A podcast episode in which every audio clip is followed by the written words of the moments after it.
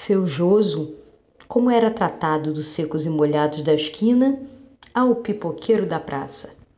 Seu Joso já foi moleque de deixar Dona Eurides de cabelo em pé.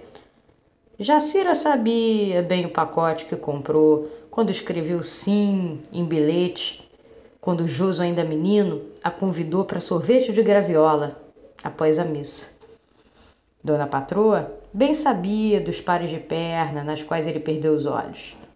Sabia também da gaveta, na qual Joso mantém imagem do santo favorito do pai, seu Romildo, de quem guarda no peito a palmada e todo o palmo de terra que aprendeu a arar.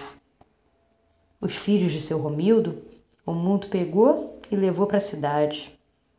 Hoje, já com diploma debaixo do braço, Joso, profundo conhecedor do mundo digital, come poeira na estrada para pegar a benção do velho pai que entende mesmo é de digitais, palmo por palmo de terra.